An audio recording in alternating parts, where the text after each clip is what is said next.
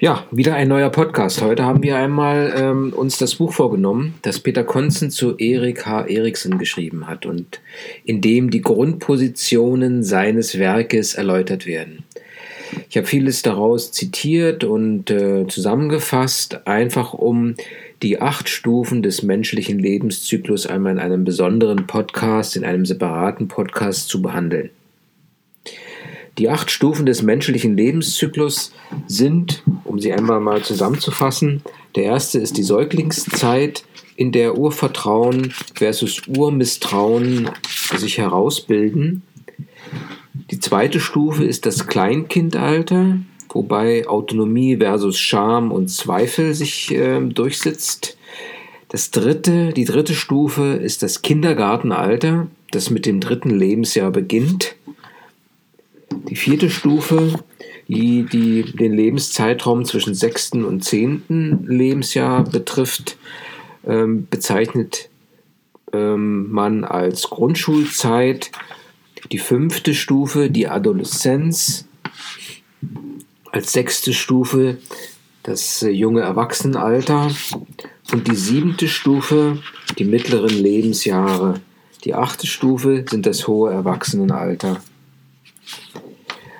Ja, und dann werden wir halt etwas in die Details gehen.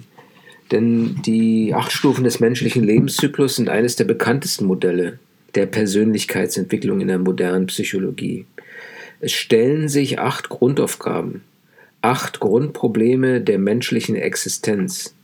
Und diese Grundaufgaben und Grundprobleme der menschlichen Existenz müssen im Spannungsfeld zwischen Individuum und Gesellschaft gelöst werden.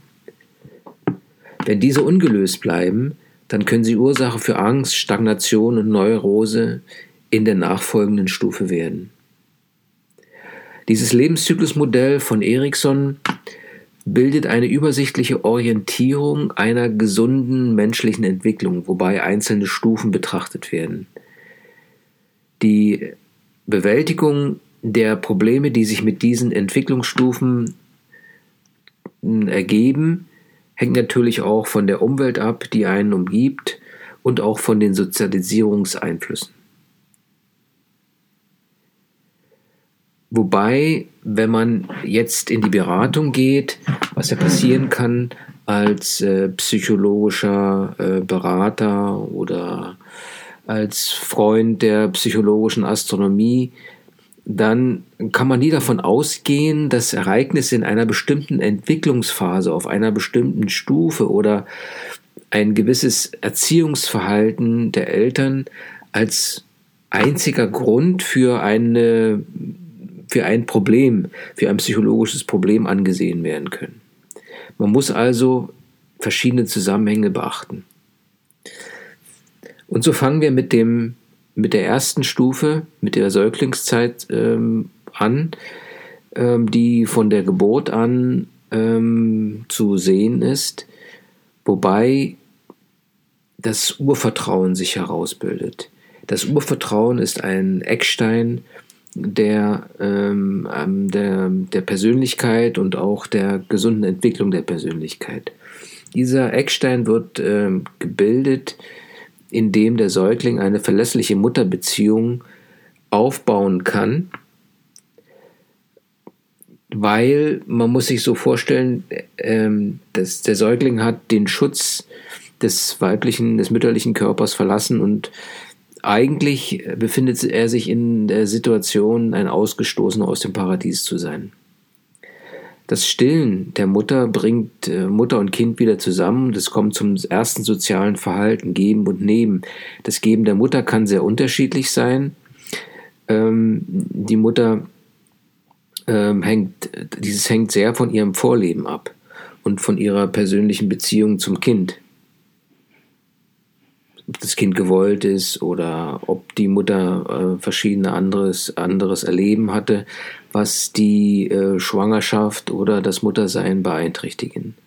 Das Kind nimmt und gibt Körperkontakt und eine absolute Bejahung, da die Mutter angenehme Reize vermittelt. Eine Störung dieses, in diesem Kontakt kann dazu führen, dass, die, dass gewisse sinnliche Erfahrungsbereiche beim dem Kind fehlen was letztendlich zur Fähigkeit, ähm, äh, zur fehlenden Fähigkeit zu Zärtlichkeit, Entspannung und sexueller Hingabe führen kann. Im sechsten Lebensmonat äh, werden dann äh, Zähne langsam gebildet und äh, die Zähne begreift das kleine Kind ähm, als, als Waffe, um, um sich zu wehren im Falle von Enttäuschung. Wobei ähm, das Gesicht der Mutter auch in diesem äh, fortgeschrittenen Säuglingsalter, der, ihr Tonfall und der Ausdruck ihrer Stimme und vor allem das Spiegeln in, den Au in ihren Augen wie eine Bestätigung des Säuglings äh, wahrgenommen, vom Säugling wahrgenommen werden. Natürlich auf einem sehr ähm, schlichten und niedrigen äh, Niveau. Das Kind äh, erlebt in dieser Phase äh, durchaus Enttäuschungen und Verunsicherungen, denn die Mutter kann gegen Ende des ersten Lebensjahres nicht mehr alle Erwartungen erfüllen und auch nicht die Enttäuschungen vermeiden. Attackiert das Kind zum Beispiel die Mutter zu stark, dann wird äh, mit seinen Zähnen zum Beispiel, dann wird die Brust entzogen. Und das ist der erste Lernprozess, dass das Kind lernen muss, zu saugen, ohne zu beißen.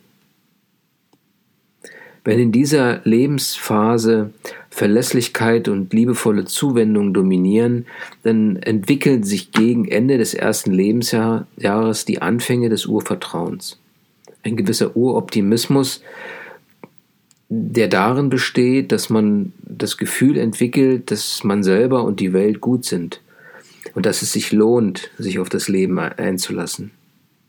Es entwickelt sich auch eine gewisse Hoffnung, die als Urkraft im Leben hilft, Krisen und Klippen des Lebens zu überwinden. Erikson benennt das ähm, als das früheste Identitätsgefühl, und zwar beschreibt er das so, ich bin, was ich an Hoffnung, Hoffnung habe und einflöße. Daher die Suche nach charismatischen Personen später, die uns in unserer Existenz bestätigen. Das Urmisstrauen als Gegenpol kommt aber über uns, wenn wir uns selbst zu pessimistisch, zu abgelehnt, zu entfremdet und zu hoffnungslos erleben. Wenn wir uns hingegen angenommen fühlen und bestätigt fühlen, dann kann das ein, ähm, eine positives, ein Selbstvertrauen, eine gute Grundlage für Selbstvertrauen sein. Die zweite Stufe, das Kleinkindalter, ähm, ist charakterisiert durch, die, ähm, durch den Zwiespalt oder die Polarisierung von Autonomie und Scham und Zweifel. Bei dem Kind entwickeln sich die Muskulatur und auch ein gewisses äh, Eigenmachtsgefühl. Das Kind, was jetzt nicht nur nehmen und festhalten kann, begreift oder fühlt mehr, dass es auch loslassen, hergeben und wegwerfen kann. Das, wichtig, das wichtigste Funktion in, in der sich dieses ähm, Festhalten und Hergeben ähm, manifestiert, ist die Kontrolle der Darm- und Blasenfunktion. Diese Wahrnehmung ähm, oder diese wird befördert durch gewisse Erziehung. Und erste Schritte, diese ersten Schritte der Selbstentwicklung, die wahrgenommen werden, ähm, bringen natürlich neue Zugangsmöglichkeiten äh, im Verständnis des Kindes. So versuchen dann Zweijährige zum Beispiel ihren Willen durchzusetzen, sodass alles so ablaufen soll, wie sie es wollen. Und selbst kleinste Änderungen oder Abweichungen von dem, was sie wollen, kann zu lautstarken Protesten führen. Wenn es aber bei der Ermutigung bleibt, durch die Eltern, durch die Mutter vor allem, dann kann das Urvertrauen bereichert werden mit einem Gefühl der Autonomie. Autonomie bedeutet hier, dass der Wille als zweite Urerfahrung mit hinzukommt. Das heißt, dass man, dass das äh, Kleinkind äh, die äh, fühlt und begreift, dass es die Kraft hat zu wählen oder zu verzichten. Also es gibt eine neue, eine Dimension, ähm, die äh, sich im, im Willen manifestiert. Gerade die Erfahrung der Autonomie und dass der Wille zur Entscheidung äh, sich langsam herausbildet, kann später Selbstsicherheit und Durchsetzungsfähigkeit und Vermögen ähm, hervorrufen oder die Grundlage dafür sein. Die Autonomie gewinnt das Kind aus der Körperbeherrschung und dem lokomotorischen Eroberungsdrang. Nach Erikson heißt die zweite Erfahrung, äh, die das Kind in dem Kleinkindalter macht, ich bin, was ich unabhängig wollen kann. Andererseits wird in dieser Phase das Gefühl von Autonomie und Wille, von Charme und dem menschlichen Unwert erleben bedroht. Das kann sich darin äußern, dass plötzliche Nähe, überraschendes Lob oder Tadel eine Ausgeliefertheit zeigt, die so bisher noch nicht da gewesen war. Später, wenn dieses Gefühl Scham auftritt, dann ist die Scham verwandt mit dem Zweifel und mit Unsicherheit.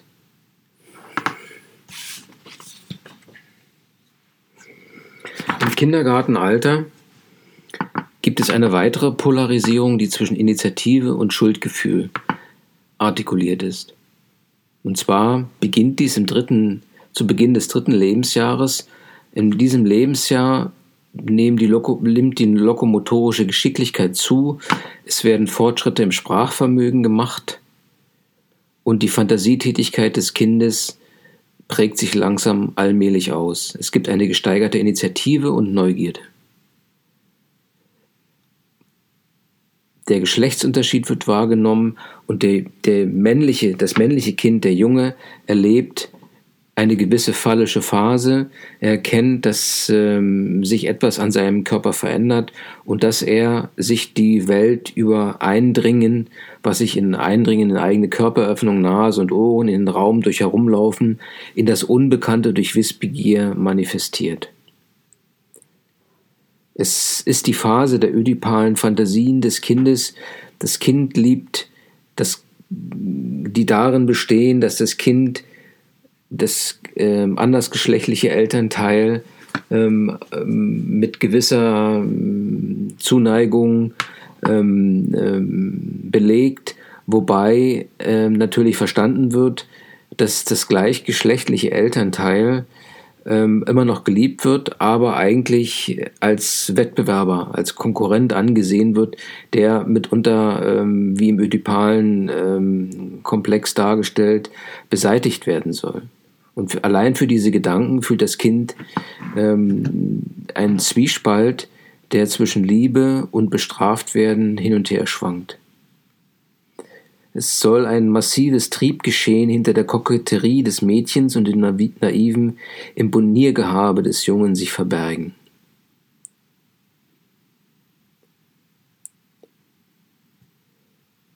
Der gleichgeschlecht, die gleichgeschlechtliche Elternfigur wird zunehmend zum beneideten Rivalen und störenden Konkurrenten.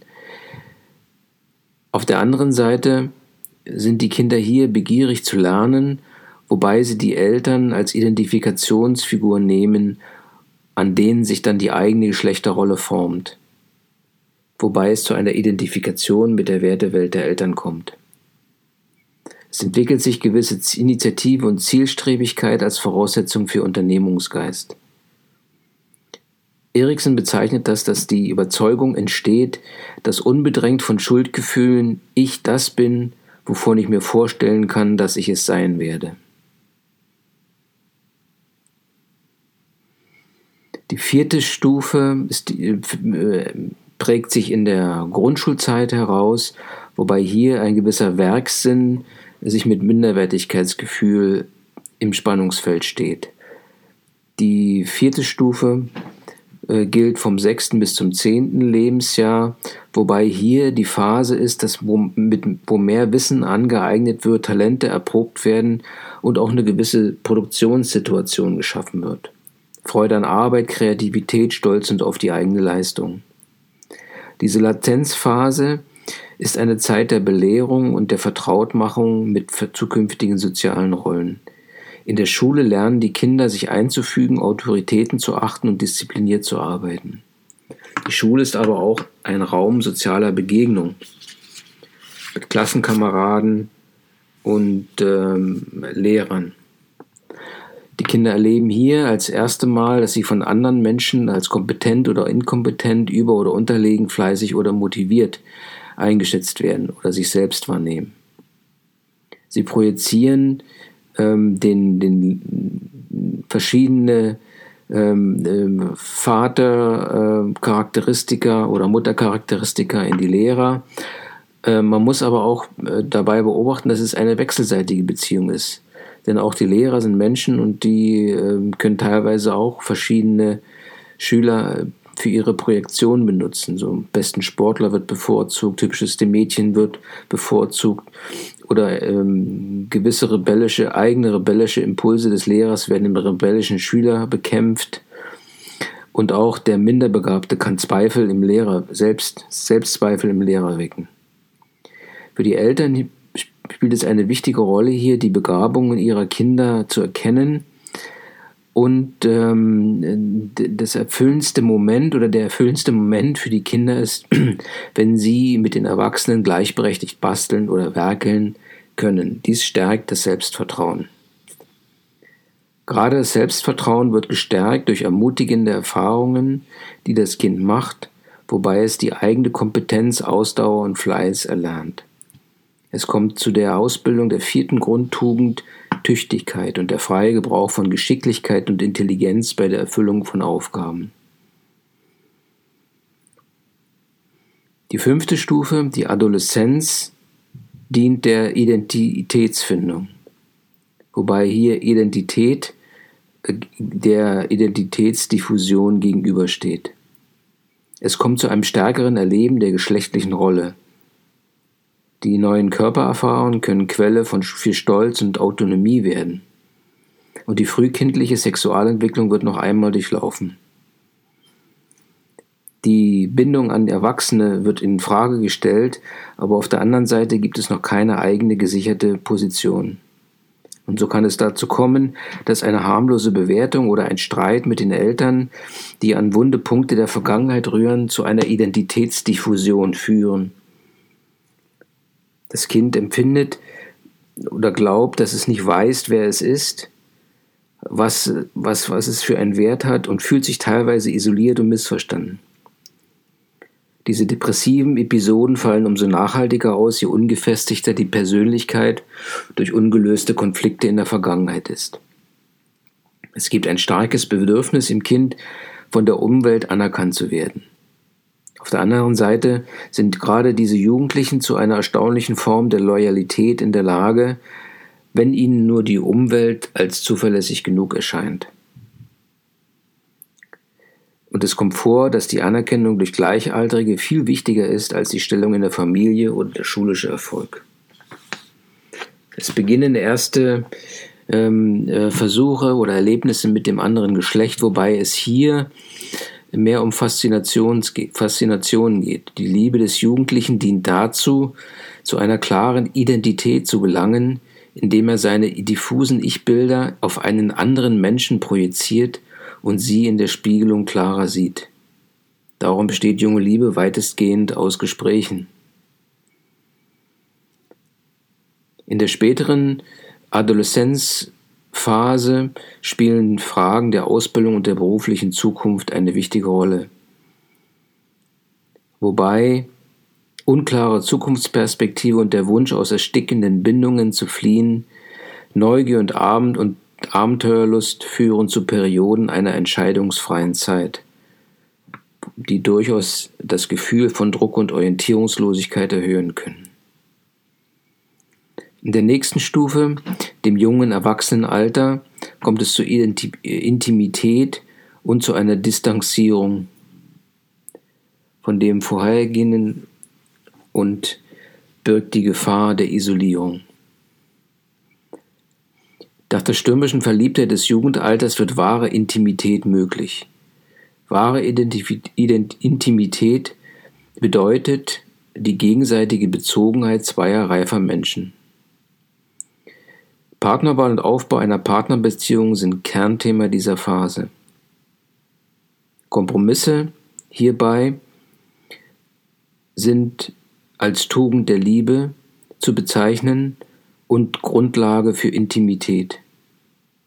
Grundlage einer Partnerschaft, die sich in den Anforderungen, Grundlage sind sie einer Partnerschaft, die sich in den Anforderungen und Krisen des Erwachsenenlebens bewährt und damit die Beziehung bis ins Alter lebendig und überraschend hält.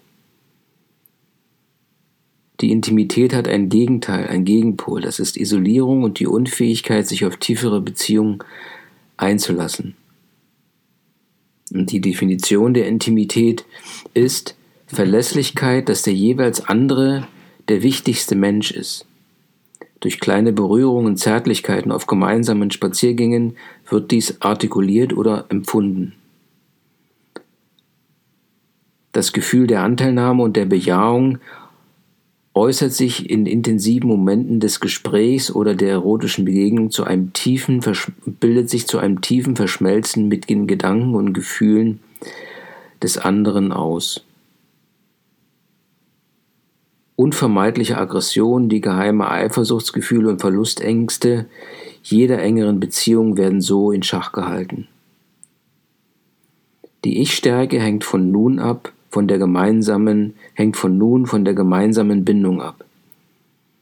Und der Identitätszuwachs in dieser Phase lautet nach Erikson, wir sind, was wir lieben. Die Isolierung ist dann eine Kernpathologie, als Gegenteil der Intimität ist eine Kernpathologie des Erwachsenenlebens, die auch wenn sie überspielt wird von Ersatzbefriedigungen, ein schleichendes Verzweiflungsgefühl des Alterns vorwegnimmt. Intimität ist Voraussetzung für die Gesundheit und Zufriedenheit des erwachsenen Menschen.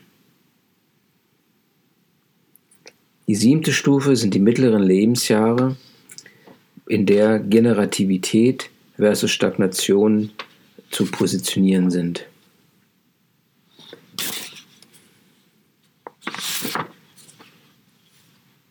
Das Interesse an Generativität heißt, dass es ein Interesse gibt, die nächste Generation zu begründen und zu führen. Jeder Mensch hat den Wunsch, sich in der nächsten Generation weiterzugeben. Erwachsene, die nicht von Kindern herausgefordert werden, scheinen in ihrer, in ihrer Entwicklung irgendwann stillzustehen. Nach, Erik, nach Erikson bezeichnet die Regression als zwanghaftes Bedürfnis nach Pseudo-Intimität, die oft verbunden wird mit einem übermächtigen Gefühl der Stagnation und Persönlichkeitsverarmung. Individuen beginnen dann oft sich selbst zu verwöhnen, als wären sie ihr eigenes oder eines anderen einziges und eines Kind wo die äußeren Bedingungen dem Vorstub leisten, wird frühere, werden frühere körperliche, wird frühe körperliche und psychologische Invalidität zum Vehikel des Befasstseins mit sich selbst. Ein extremes Beispiel sind die Heiligen, die zeigen, eine, die eine große Fürsorge zeigen für ihre Mitmenschen. Das ist eine der überragendsten Ausprägungen des generativen Grundtriebs. Typisch für Patienten ist es die quälenden Phasen der Stagnation. Im mittleren, Im mittleren Lebensalter ist es das bedrängende Empfinden, partnerschaftlich, beruflich oder ideell auf der Stelle zu treten, während die Lebenszeit immer schneller verrinnt. In dieser Phase gibt es halt eine gewisses, ein gewisses Hin- und Herpendeln zwischen Stagnation und Generativität, also Weitergabe an die nachfolgende Generation. Der Leben, die Erwachsenen nehmen ihren Lebenssinn wahr und ähm, sein Stehen und Fallen mit dem Ausmaß an Verantwortung, die in den mittleren Jahren übernommen werden. So können sie sich den Kindern widmen, Schöpfen, Schöpfungen und Ideen weitergeben, ein kleines Stück zur Humanisierung der Welt beitragen. Es gibt Erwachsene, hinter deren hektischer Getriebenheit sich Einsamkeit und Beziehungskälte verbergen. Die achte Stufe, die achte Phase im, im menschlichen Leben ist das hohe Erwachsenenalter, wobei hier Integrität versus Verzweiflung und Ekel stehen, steht. In, diesem, in dieser Phase äh, gilt es die Aufgabe zu lösen, dem Lebensweg eine Abrundung zu geben. Aus der Fülle der Erfahrungen und Erinnerungen ein Gefühl der individuellen Ganzheit und Sinnhaftigkeit abzuleiten und zu formen. Es ist die Phase der letzten Konsolidierung der Persönlichkeit, die Ich-Integrität.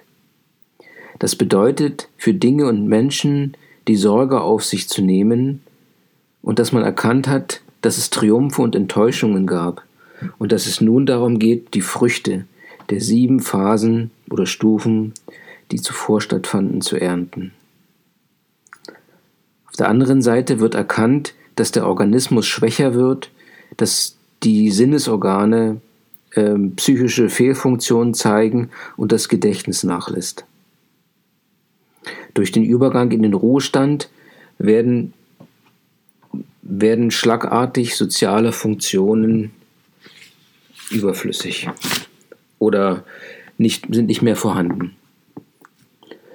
Das Schwinden der körperlichen Kräfte, der Verlust des Partners oder nahestehender Freunde und die Furcht vor dem näherrückenden Tod belastet ältere Menschen und kann ein Gefühl der Verzweiflung auslösen. Diese Verzweiflung ist die Grund, Grundangst der letzten Lebensphase. Dem steht die Ich-Integrität gegenüber, die Akzeptanz des eigenen Lebensweges, der bis dahin geführt wurde oder gegangen wurde, und das Bewusstsein, einen Auftrag erfüllt zu haben. Das persönliche Dasein kommt zu einem Ende, aber die Identität, die man entwickelt hat über die Jahre, kann transzendiert werden und in die Kette der Generationen eingegliedert werden, kurzum weitergegeben werden. Gerade dieses Bewusstsein kann viel an Trauer und Verzweiflung über die eigentliche Endlichkeit aufwiegen. Das klingt nach Glauben. Aber es heißt nichts anderes als Identitätszuwachs im Alter. Mit dem Anspruch, den Eriksen so formuliert, ich bin, was von mir überlebt.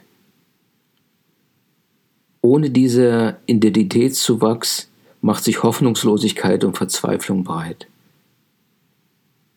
Aber das ist kein linearer Prozess, denn das Erleben älterer Menschen schwankt, schwankt zwischen Integrität und Verzweiflung. Hierbei hilft eine weitere Grundtugend, die Weisheit. Die Weisheit ist eine besondere Stärke des älteren Menschen. Und Erikson schreibt dazu, in all ihren Beibedeutungen, vom gereiften Witz, Witz bis zum angesammelten Wissen und ausgereiften Urteil, ist sie die Essenz des Wissens, befreit von zeitlichen Relativismen. Die Weisheit ist distanziertes Befasstsein mit dem Leben angesichts des Todes selbst. Die Weisheit hält für das Bedürfnis der nachfolgenden Generationen nach einer integrierten Erbschaft Antworten bereit und bleibt sich doch der Relativität allen Wissens bewusst. Das beste Mittel gegen Verzweiflung und Einsamkeit ist die Beibehaltung einer würdevoll generativen Funktion. Und so formuliert Erikson, wichtig sei, so lange wie möglich für andere zu wirken und kreativ zu bleiben. Das kann unter anderem auch bedeuten, dass man für die Enkelkinder, die man lieben, ähm, die man lieben, dass man sie lieben, führen und stützen kann. Für Erikson ist diese Phase des Lebenszyklus eine Art letzte Versöhnung des Ichs mit der Realität. Das Stufenmodell von Erikson ist wunderbar und einzigartig, weil es zum ersten Mal auch die Stufen des äh, älteren Lebens betrachtet. Bisher hat man halt eine gewisse Determiniertheit feststellen können, die aus den Erlebnissen ähm, im jüngeren Alter, im Säuglingsalter ähm, sich herausgebildet haben. Auf jeder Stufe besteht die Möglichkeit, sich zu entwickeln oder unbeantwortete Fragen oder Probleme, ungelöste Probleme aus Vorstufen zu lösen. Mit dem einzigen Ziel, ein, eine Identität im Alter zu finden und zufrieden sagen zu können, ich bin, was von mir überlebt. Damit sind wir am Ende des siebten Podcasts unserer psychologischen Reihe. Mal eine Buchzusammenfassung oder eine, oder eine Zusammenfassung der Grundposition des Werks von Erikson. Ich denke, dieses wird uns weiter begleiten. Vielen Dank fürs Zuhören bis hier. Bis zum nächsten Mal. Ciao.